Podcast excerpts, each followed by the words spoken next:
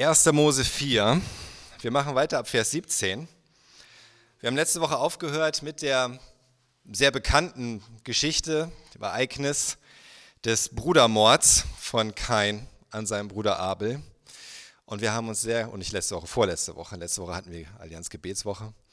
Ähm, und wir haben gesehen, was alles dahinter steckte. Wir haben gesehen, wie es dazu kam. Wir haben gesehen, was es eigentlich bedeutete für die ersten Menschen sozusagen, für die erste Generation nach Adam und Eva im Grunde im Glauben leben zu müssen, statt im Schauen.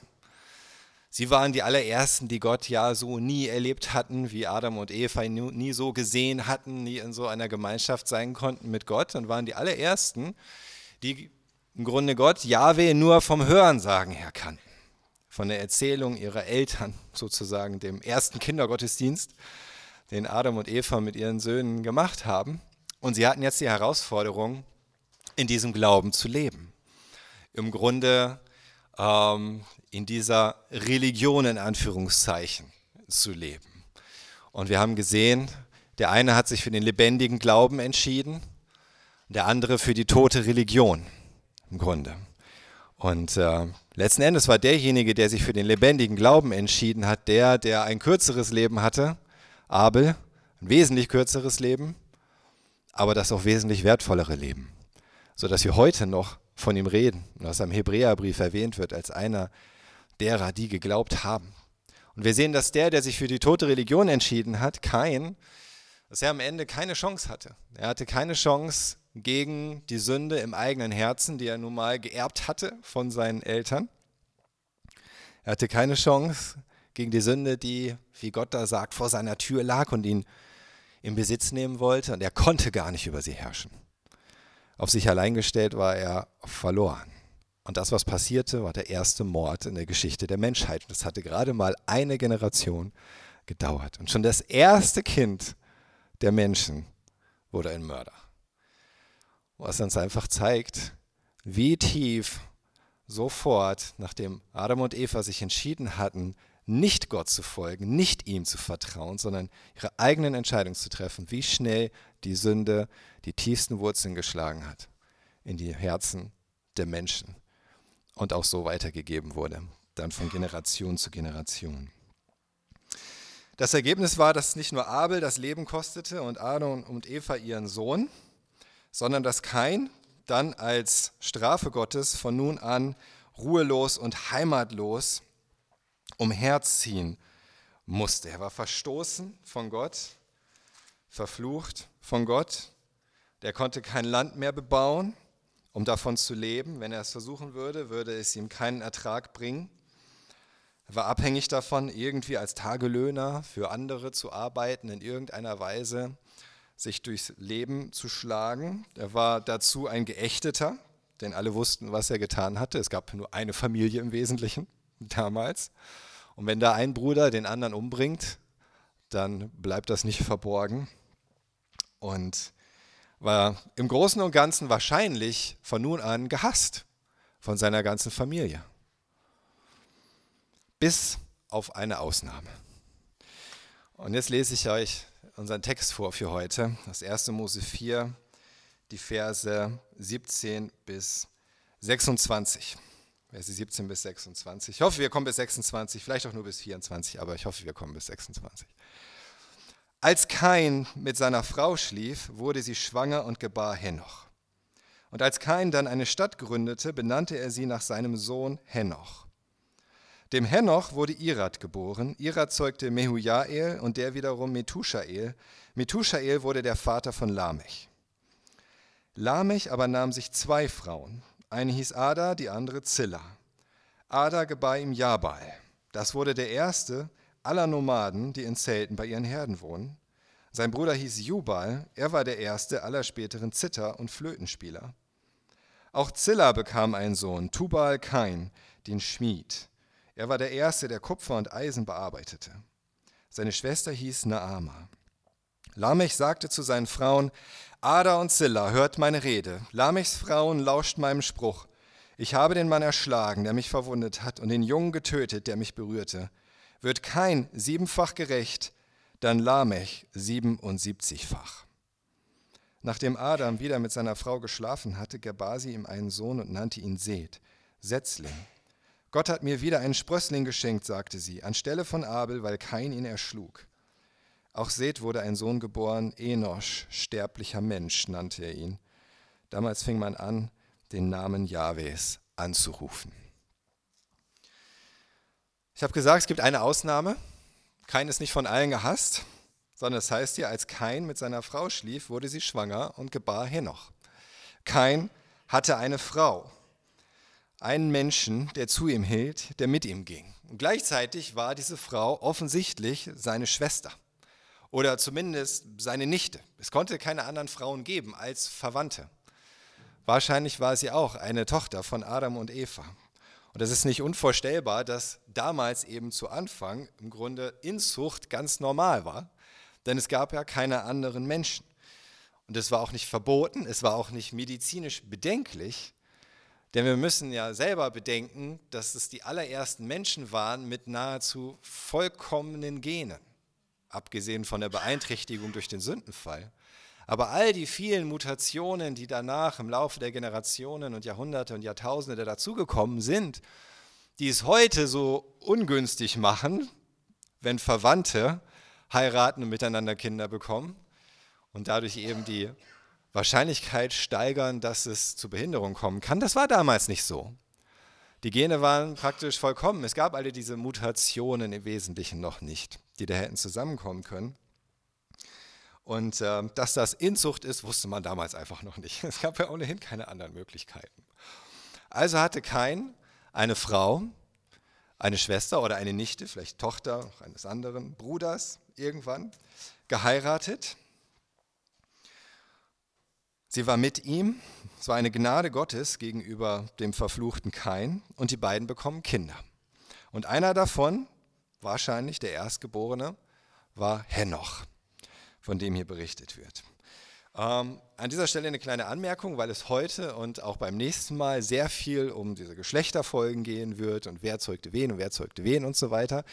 Das nennt sich Genealogie in der Bibel, Geschlechter, Geschlechtsregister, Stammbaum, würde man heute sagen. Und das begegnet uns immer wieder in der Bibel, besonders auch im Alten Testament, gerade auch im ersten Buch Mose.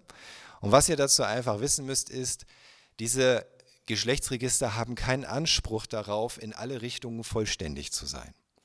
Manche Geschlechtsregister sind sozusagen äh, vertikal, das heißt, es geht von einem zum nächsten, zu dessen Nachkommen, dessen Nachkommen, dessen Nachkommen, dessen Nachkommen und die ganzen Brüder und Schwestern werden unter Umständen gar nicht erwähnt, weil das an der Stelle keine Rolle spielt, sondern es geht nur um diese Abfolge, diese Linie, die gerade wichtig ist für die Botschaft, für das, was Mose hier aufschreiben will. Und dann gibt es Geschlechtsregister, die sind so horizontal, da wird dann auch berichtet, und er hatte den Bruder und die Schwester und er hatte den und so weiter und so fort.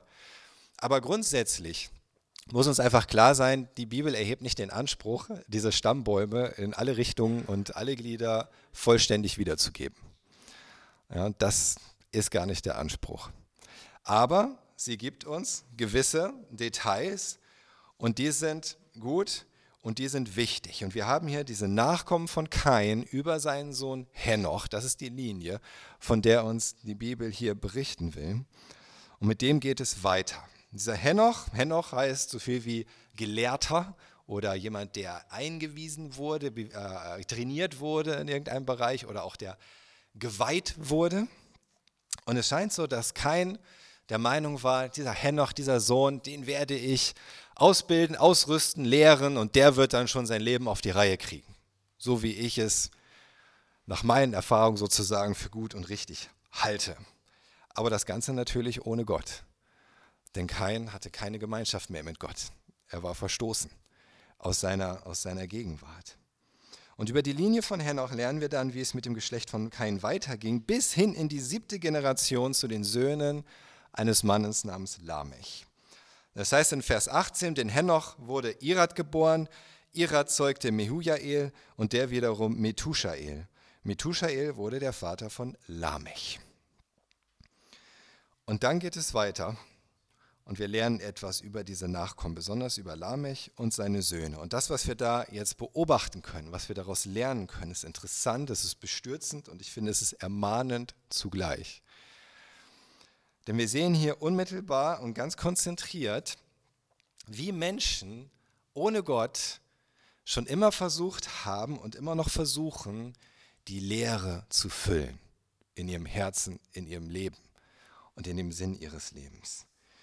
Diese Leere, die die Gottesferne im menschlichen Herzen hinterlässt und die im Grunde kein weitergegeben hat an seine Nachkommen. Über Henoch. Das erste, was wir hier sehen, ist Zivilisation und Gesellschaft. Zivilisation und Gesellschaft. Das heißt ja noch in Vers 18, ähm, Entschuldigung, Vers 17 am Ende, und als Kain dann eine Stadt gründete, benannte er sie nach seinem Sohn Henoch. Kain hatte kein Land mehr, er hatte keine Gemeinschaft mit Gott, aber es gibt ja noch Menschen. Man kann sich ja mit Menschen umgeben. Vor allen Dingen wahrscheinlich eben seine eigene Familie, seine Frau, seine Kinder, die er bekommen hat, deren Nachkommen und so weiter. Vielleicht auch noch andere seiner Verwandten, die ihm seine Taten nicht nachtrugen, die vielleicht auch erst später geboren wurden und das gar nicht selbst miterlebt haben, für die es nicht so wichtig war. Er gründete eine Stadt, er sammelte die Menschen um sich, alle Menschen, die er irgendwie finden konnte, sozusagen, und die mit ihm zusammen diese Stadt gründen wollten. Er umgibt sich mit Menschen, mit so vielen wie möglich. Wahrscheinlich war es am Anfang so eine ganz kleine Stadt. Wir sollten jetzt nicht gleich an eine Großstadt denken. Es war vielleicht ein Städtchen, vielleicht ein größeres Dorf. Aber es war die erste Stadt auf der Welt überhaupt. Die erste Stadt der Welt. Mit dem Ziel, dass kein sich mit Menschen umgeben kann. Denn wir kennen seine Situation. Er ist verstoßen, er, ist, er irrt umher, er kann nicht einfach sich ein Stück Land nehmen und da was anbauen und in Ruhe glücklich werden. Er braucht diese Menschen auf mehreren Ebenen. Er braucht Menschen, damit sie ihn im Grunde versorgen, ihn und seine Familie. Ich denke, seine Kinder waren dann durchaus wieder in der Lage, auch was anzubauen. Ich denke, der Fluch ging jetzt nicht in dem Sinne durch die ganze Familie. Das war keins Fluch, nicht der Fluch seiner Söhne, aber dennoch.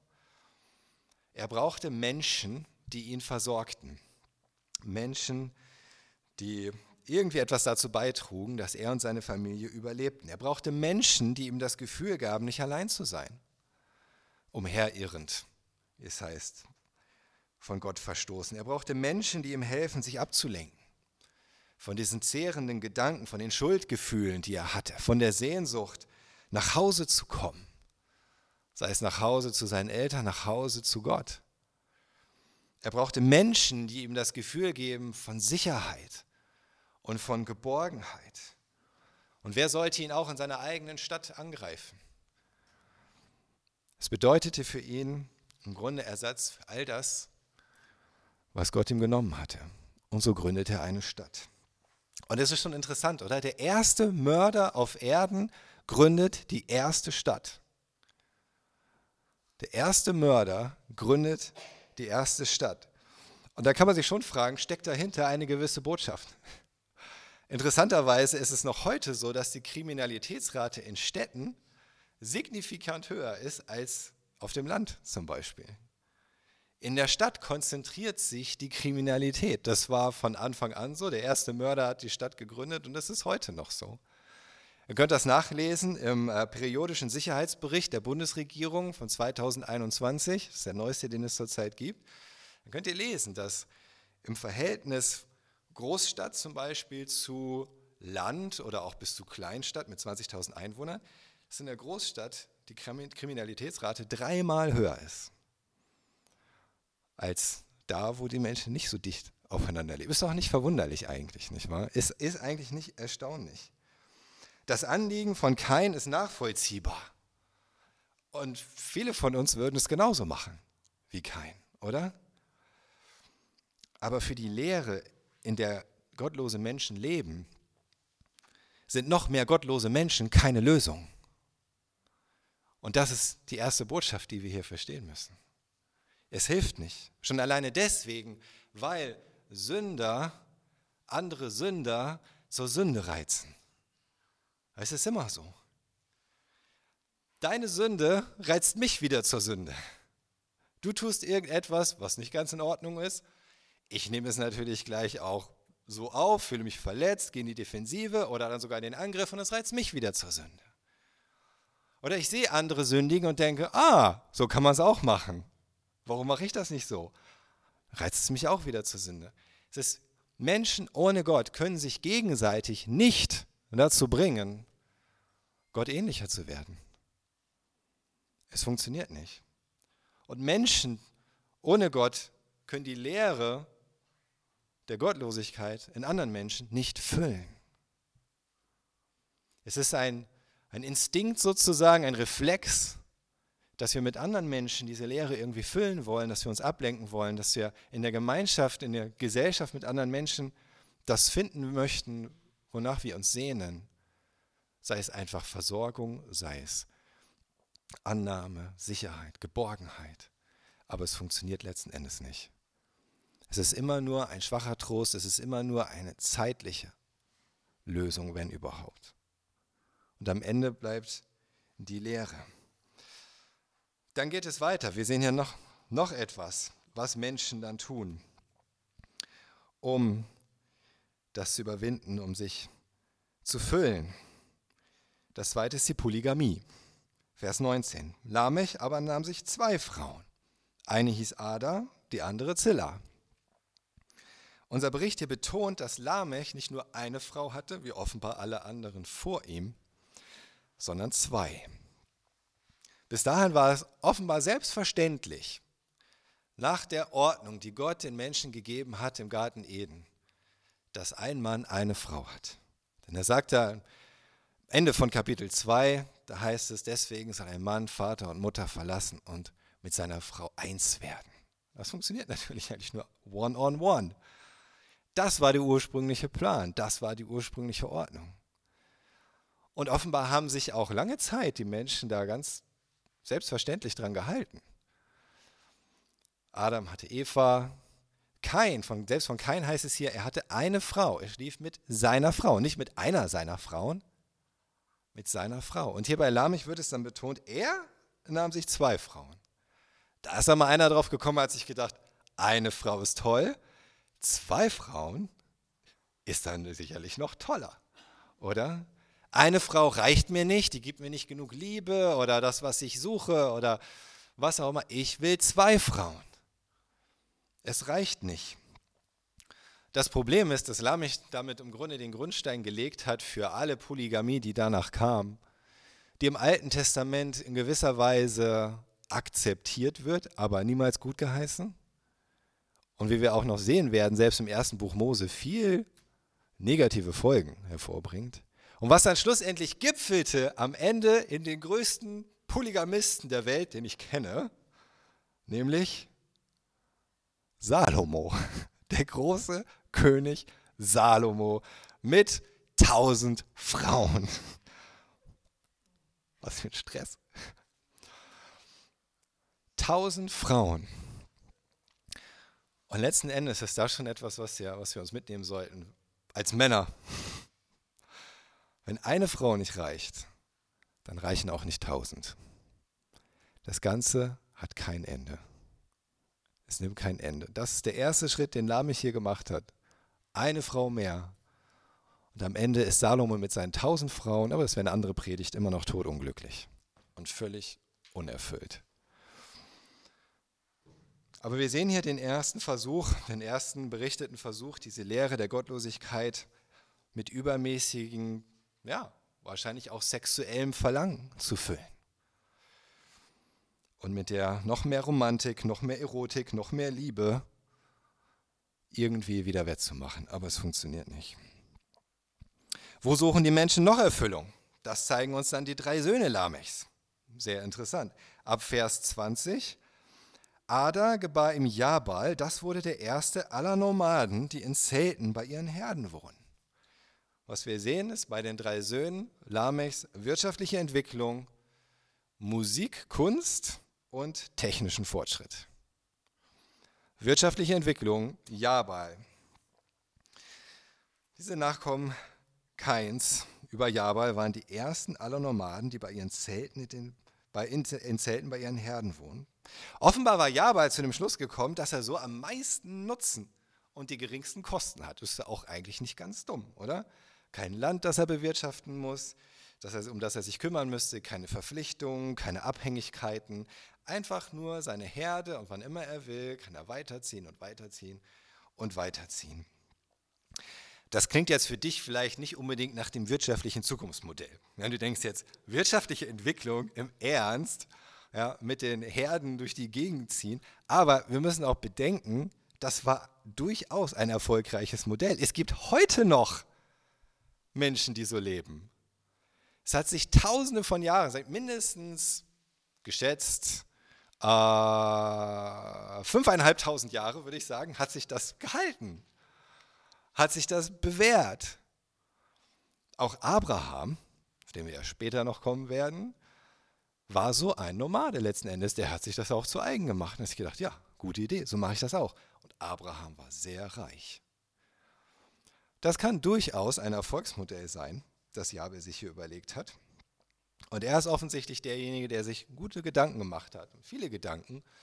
Wie komme ich wirtschaftlich auf einen grünen Zweig? Den meisten Nutzen mit den geringsten Kosten. Dann in Vers 21, sein Bruder hieß Jubal. Er war der erste aller späteren Zither- und Flötenspieler. Jabal konzentrierte sich auf das Wirtschaftliche, versuchte so irgendwie die Lücke zu füllen, einen Sinn zu finden. Ähm, und Jubal war offenbar ganz anders, wie es häufig so ist. Ne? Mit zwei Brüdern. Der eine hier ist so der, der wirtschaftliche Typ. Jubal ist mehr so der künstlerische, musische Typ da er begabt und interessiert. Und er erfindet die Zither. Im Grunde ist das das Grundseiteninstrument. Ja? Also wir spielen heute noch auf der Gitarre hier, oder Ines spielt sehr gut auf der Gitarre. Und wir hören das, machen Lobpreis dazu, weil dieser gottlose Jubal so musisch veranlagt war, im Grunde. Und die Zither erfunden hat. Und damit das Saiteninstrument schlechthin. Und dazu noch die Flöte, das heißt auch alle Blasinstrumente letzten Endes. Überall da, wo durch das Aushauchen deines Atems ein Ton erzeugt wird. Die Urflöte und damit auch alle Holz- und Blechblasinstrumente. Es geht im Grunde alles auf diesen Mann zurück. Der entdeckte die schönen Künste, die wohlklingenden Töne, Melodien, Harmonien, und er suchte offensichtlich darin seine Erfüllung. Er versuchte darin das zu finden, was ihm Frieden bringt, was ihn glücklich macht, was der Sinn seines Lebens sein könnte. So wie es auch heute noch viele tun. Und dann heißt es in Vers 22, auch Zilla bekam einen Sohn, Tubal Kain, den Schmied. Der war der Erste, der Kupfer und Eisen bearbeitete. Und seine Schwester hieß Naama. Tubal Kain war der Halbbruder von Jabal und Jubal und er war offensichtlich jetzt so der handwerklich Begabte und so der, der Tüftler und Forscher, Wissenschaftler. Und er war der Erste, der Kupfer und Eisen bearbeitete. Wobei ich denke, dass Kupfer hier nicht die beste Übersetzung ist. Denn das äh, hebräische Wort bedeutet auch Bronze. Und ähm, Bronze ist eine Legierung, die zum größten Teil aus Kupfer besteht. Deswegen im Hebräischen das gleiche Wort, Kupfer, Bronze. Denn Bronze besteht zum größten Teil aus Kupfer. Und in der ältesten Bronze, die man kennt, die am Anfang entwickelt wurde, da besteht sie aus Kupfer, zum allergrößten Teil Kupfer und Zinn. Und die beiden werden in einer Legierung miteinander verbunden, diese beiden Metalle. Und dann bekommst du Bronze. Und diese Bronze hat noch wesentlich vorteilhaftere Eigenschaften als das Kupfer allein. Deswegen macht man solche Legierungen. Ähm, und die Bronze machte wirklich den Unterschied. Denn Kupfer ist relativ leicht zu bearbeiten. Kupfer findet man, soweit ich weiß, sogar teilweise pur, ja, im Grunde rein in der Natur. Und du kannst es kalt bearbeiten. Du kannst kalt darauf rumhämmern und dir daraus was machen. Das ist aber auch das Problem. Kupfer ist relativ weich. Du kannst daraus kein anständiges Schwert bauen. da hast du nicht lange Freude dran. Das funktioniert nicht. Und auch alles andere, was du daraus machen würdest, ist halt ziemlich, äh, naja, weich. Halt. Ist nicht so dauerhaft, ist nicht so, nicht so hilfreich, nicht so brauchbar. Aber Bronze ist viel härter. Und mit der Erfindung von Bronze kamen dann auch endlich die Metallwaffen. aha, endlich. Oder Schwerter, mit denen man wirklich kämpfen kann und seinen Gegner abschlachten. Ja, ich rede sarkastisch, ja, das ist schon klar. Aber vorher war sowas nicht möglich. Oder du konntest Gefäße daraus machen, die wirklich stabil sind, die dauerhaft, du dauerhaft benutzen kannst. Schmuck, der auch ja, nicht so weich ist und so weiter. Und das war die eigentliche Kunst. Das war diese eigentliche Errungenschaft von Tubal Kain, diese Erfindung der Bronze, dieser Legierung. Denn das war viel, viel schwieriger, als einfach irgendwas aus Kupfer zu machen. Und Eisen dann dazu ist auch wesentlich schwieriger zu gewinnen als zum Beispiel Gold oder Silber. Du musst im Hochofen komplexer bauen, damit das funktioniert weil Eisen sonst schnell dazu tendiert, sich mit dem Kohlendioxid zu verbinden, soweit ich das weiß, und das ist nicht gut. ja? Und das hat auch dieser Tubal Kain erfunden. Und ähm, die Bronze hat sich wesentlich schneller verbreitet. Die Eisenverbreitung der Eisenverarbeitung dauerte etwas länger und eine lange Zeit war es auch parallel. Aber interessant ist, finde ich, wenn wir diese Generationen von Kain nachgehen, ich habe euch hier mal ein Bild von den Generationen, die wir in Vers, äh, Kapitel 5 finden, äh, mitgebracht. Das ist so eine Tabelle, die hat der Roger Libby erstellt. Da geht es so um die Nachfahren von Adam über Seth, da kommen wir beim nächsten Mal zu. Und Jahreszahlen, wie sie sein könnten, gemäß dem, was wir hier lesen, an Lebensalter und so weiter. Ähm, da kommen wir aber beim nächsten Mal noch ein bisschen genauer dazu. Wenn wir jetzt aber die Generationenfolge von Kain daneben legen würden. Ja? Und wir nehmen an, äh, Seth ist ungefähr gleichzeitig mit Henoch geboren, denn Kain war ja schon erwachsen, als Seth geboren wurde. Ja? Und dann ist der erste Sohn von Kain, der Henoch, später gibt es ja auch noch einen Henoch, das ist ein anderer Henoch, ganz wichtig, aber der erste Sohn von Kain hieß Henoch. Nehmen wir an, der ist gleichzeitig mit Seth geboren worden. Und dann Nehmen wir an, dass ungefähr die Generationenfolge ähnlich wäre von den zeitlichen Abläufen her. Ja? Und wir legen dann die Nachfahren von Kain daneben. Das heißt, bei Seth wäre Henoch und dann kommt darunter der Irat, wo habe ich ihn hier? Und darunter Mehujael und dann wieder Methushael und Methushael der Vater von Lamech und dann kommen die Söhne von Lamech. Dann sind wir so ungefähr auf der Höhe hier von Jared, Henoch, ja, vielleicht Methuselah, wie das hier heißt. So ungefähr auf der Höhe. Seht ihr so zwischen 3600 und 3400 vor Christus. Diese Zahl da rechts. Seht ihr das Geburtsjahr von Jared 3659, Geburtsjahr von Henoch 3497, von Methuselah 3432. Ungefähr in dem Geburtsalter, so, da wären wir ungefähr. Ja, da hätte Tubal Kain gelebt. Und wisst ihr, wann, von wann die Ältesten Belege für Bronze stammen aus der Mitte des vierten Jahrtausends vor Christus. So ziemlich genau die Zeit, auf die wir ja auch so kommen würden, bei allen Unsicherheiten, reden wir beim nächsten Mal noch drüber. Die ältesten Belege für Bronze könnt ihr bei Wikipedia nachlesen, stammen aus dem vierten Jahrtausends vor Christus, also ungefähr Mitte des vierten Jahrtausends, 3500 vor Christus. Und da hat Tubal-Kain diese Erfindung gemacht.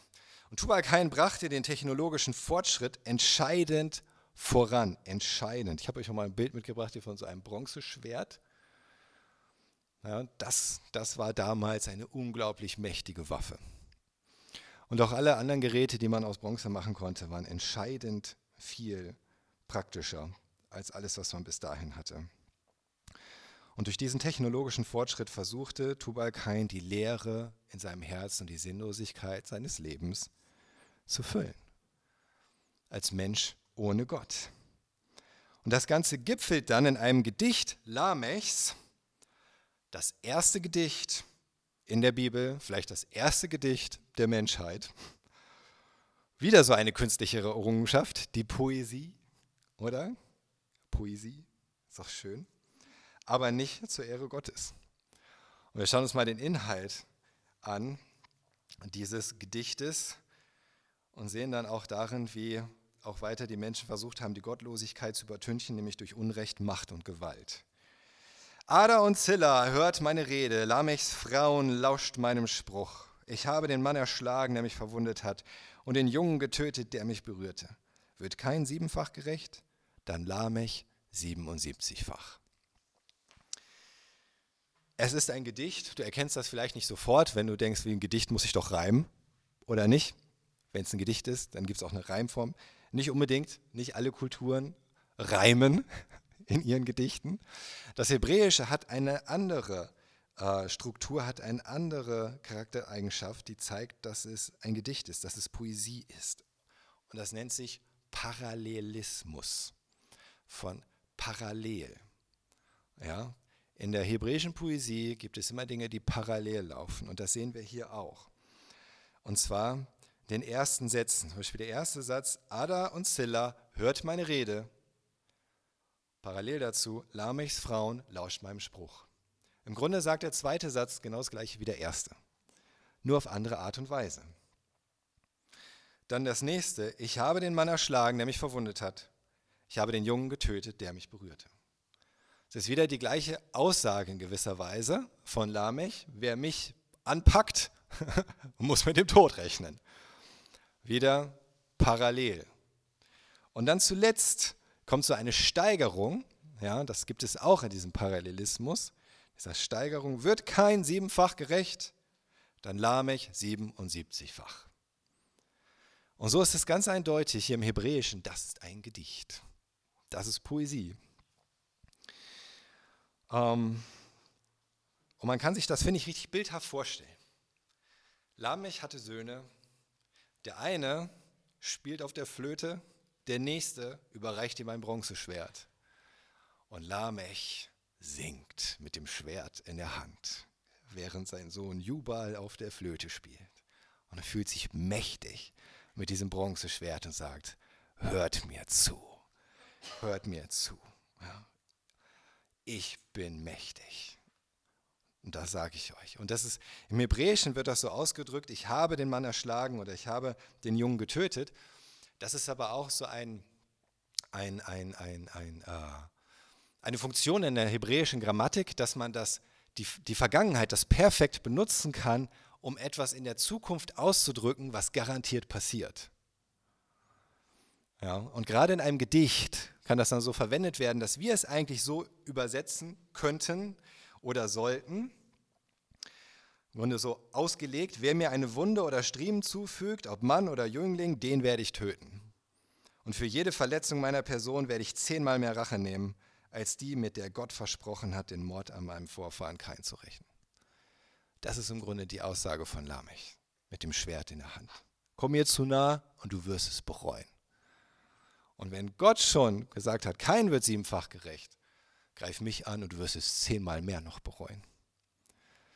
Und das ist das, wo wir letzten Endes hier angekommen sind. Lamech bringt seinen völligen Egoismus und von Sünde durchdrungenes Gerechtsempfinden zum Ausdruck.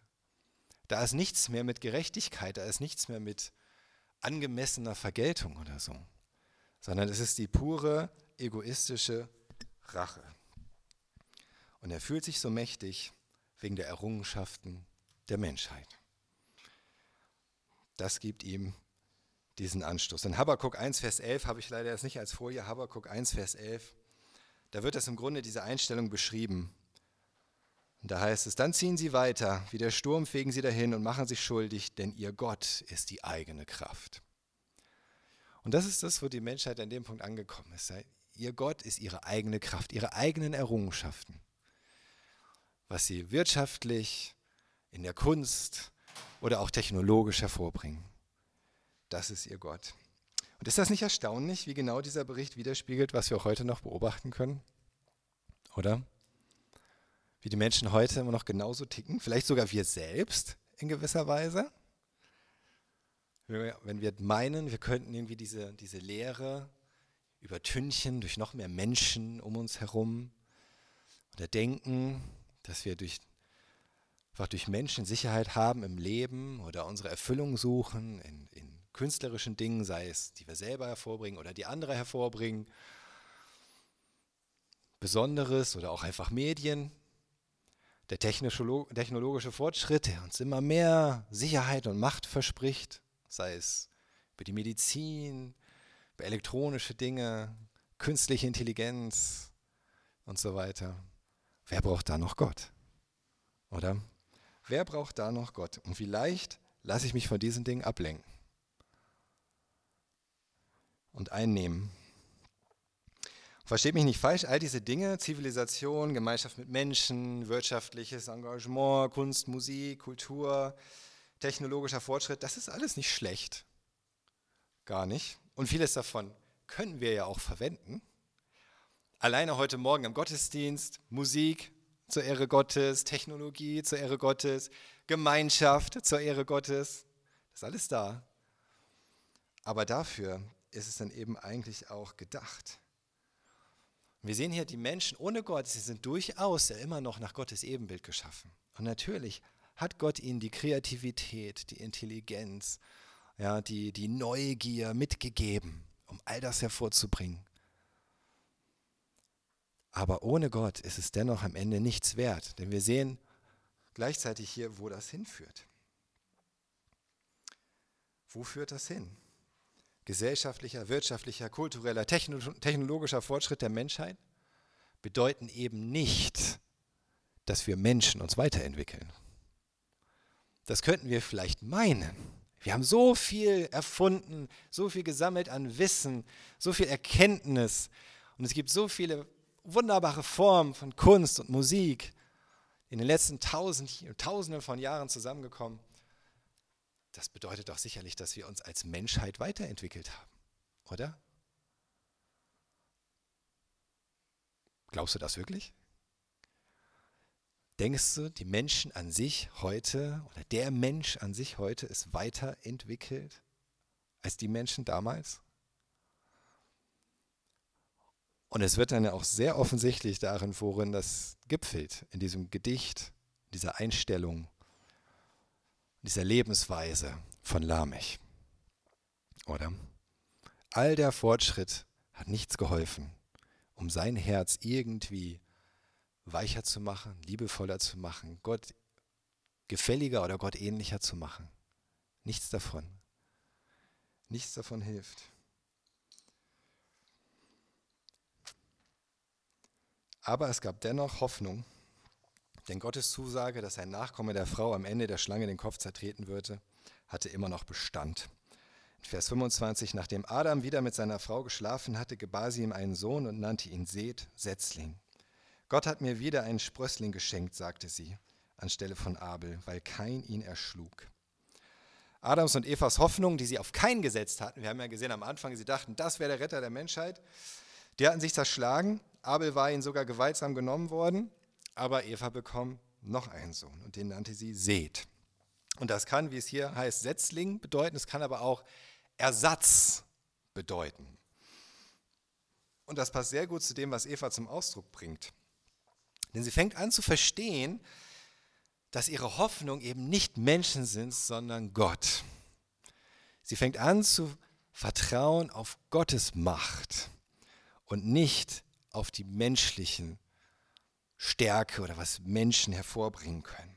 Denn sie sagt, Kain hat im Grunde in seiner Bosheit Abel erschlagen, aber Gott, und sie benutzt hier das Wort für Gott, das seine Macht zum Ausdruck bringt, Elohim, Gott hat mir Seth gegeben in seiner Allmacht. Keins Bosheit, ja, aber Gottes Macht, Gottes Allmacht ist größer. Und in seiner Macht hat er mir einen Ersatz geschenkt. Die Menschen sind böse und stark und gewalttätig, aber Gott ist größer und stärker und er ist gut. Und er steht zu seinem Wort. Und das ist unsere Hoffnung. Das ist die Hoffnung der Menschheit. Nicht, was Menschen vielleicht noch alles erfinden und hervorbringen könnten in verschiedensten Bereichen, sondern dass Gott größer ist, stärker, dass er zu seinem Wort steht. Und dann heißt es in Vers 26, auch Seth wurde ein Sohn geboren, Enosch. Das kann man übersetzen mit sterblicher Mensch, nannte er ihn. Damals fing man an, den Namen Jahwes anzurufen. Und bei Seth setzt sich diese Erkenntnis fort. Er nennt seinen Sohn Enosch. Enosch ist kein tolles Wort, es ist kein toller Name. Du könntest seinen Sohn vielleicht auch Schwächling nennen, zum Beispiel. Enosch wird als Wort gebraucht im Alten Testament, um Menschen zu bezeichnen, ja, als anderes Wort, Adam bedeutet auch Mensch. Enosch bedeutet Mensch, aber es wird immer in dem Kontext benutzt, wenn es darum geht, wie schwach der Mensch eigentlich ist, wie vergänglich, wie sterblich. Und so nennt Seth seinen Sohn, weil er erkannt hat, wir Menschen, wir sind schwach, wir sind vergänglich, wir sind nicht die Retter dieser Welt. Eine ganz andere Einstellung als das, was Eva noch hatte, als kein geboren wurde. Vorbei die Überzeugung, dass der nächste Sohn sicherlich die Wendung bringt und die menschliche Stärke das Ruder rumreißen kann. Und während die Nachkommen Keins den Menschen und sich selbst immer weiter in den Mittelpunkt rücken und zum Maß aller Dinge machen, schlägt die Linie Seths einen anderen Weg ein. Und sie beginnen zu verstehen, dass es nur einen Weg gibt. Es gibt nur einen Weg in diesem Leben, Segen, Erfüllung, Gerechtigkeit, Richtungsweisung zu finden und zu erhalten. Und da heißt es in unserem letzten Satz, sie fangen an, den Namen Jahwes anzurufen. Ist das interessant? Haben nicht Kain und Abel vorher auch schon Opfer dargebracht? Ja. Aber was die Menschen jetzt tun, ist ganz bewusst sich an diesen Gott wenden, der sich selbst Jahwe nennt, was seine Treue zum Ausdruck bringt, seine, seine Beziehungssehnsucht nach Menschen im Grunde und seine Barmherzigkeit. Und sie rufen diesen Namen an, weil sie erkennen, du bist unsere Hoffnung. Du bist der, den wir brauchen. Nur du kannst unser Herz füllen. Und Keil und Delitzsch, die schreiben dazu, wir haben hier einen Bericht über den Beginn jener Anbetung Gottes, die in Gebet, Lob und Dank oder in der Anerkennung und Feier der Barmherzigkeit und Hilfe Jahwes besteht. Da geht es los. Und es ist im Grunde das, der Beginn zu erkennen, dass Gott, so wie er ist und wie er sich offenbart, in seinen Eigenschaften, in seiner Macht genauso wie in seiner Liebe, in seiner Gnade, in seiner Barmherzigkeit, dass das die Rettung ist. Und es gipfelt am Ende in dem Namen Jesus. Sie rufen hier den Namen Jahwes an, der schon ganz viel Treue und Barmherzigkeit transportiert, weil der Name Jesus ist für uns der Name, von dem wir wissen, darin ist die Rettung. Denn Jesus kommt aus dem hebräischen Jeshua, was die Kurzform ist für Jehoshua. Und Jehoshua bedeutet, Jahwe ist Rettung. Da ist auch der Name Jahwe drin, in Jehoshua und damit auch in Jesus. Wir rufen immer noch den Namen Jahwe an. Und es heißt in 2. Thessalonicher 1,12, so soll der Name unseres Herrn Jesus durch euch geehrt werden und auch ihr durch ihn, wie es der Gnade unseres Gottes und des Herrn Jesus Christus entspricht. Und das ist der ganz andere Weg. So soll der Name Jesus geehrt werden durch uns und wir durch ihn. Darin finden wir Ehre als Menschheit. Nicht in den Errungenschaften, die dann in, auf Wikipedia stehen oder in irgendwelchen Lexika, sondern dadurch, dass wir den Namen Jahwe, den Namen Jesus anbeten, ehren, auf ihn schauen. Und die Frage ist, zu welchem Reich willst du dazugehören? Wozu sind in deinem Leben Gesellschaft, Wirtschaft, Künste, Technologien da? Für dein Reich, um die Gottesferne zu übertünchen? Oder für das Reich Gottes, um ihm, seinem Namen Ehre zu machen? Worauf verlässt du dich? Auf menschliche Stärken oder auf Gottes Macht und Treue und Barmherzigkeit? Und wo willst du zu Hause sein? In der Welt oder bei deinem Schöpfer und Erlöser, Jesus Christus, der am Kreuz für dich bezahlt hat und für dich gestorben ist. Amen.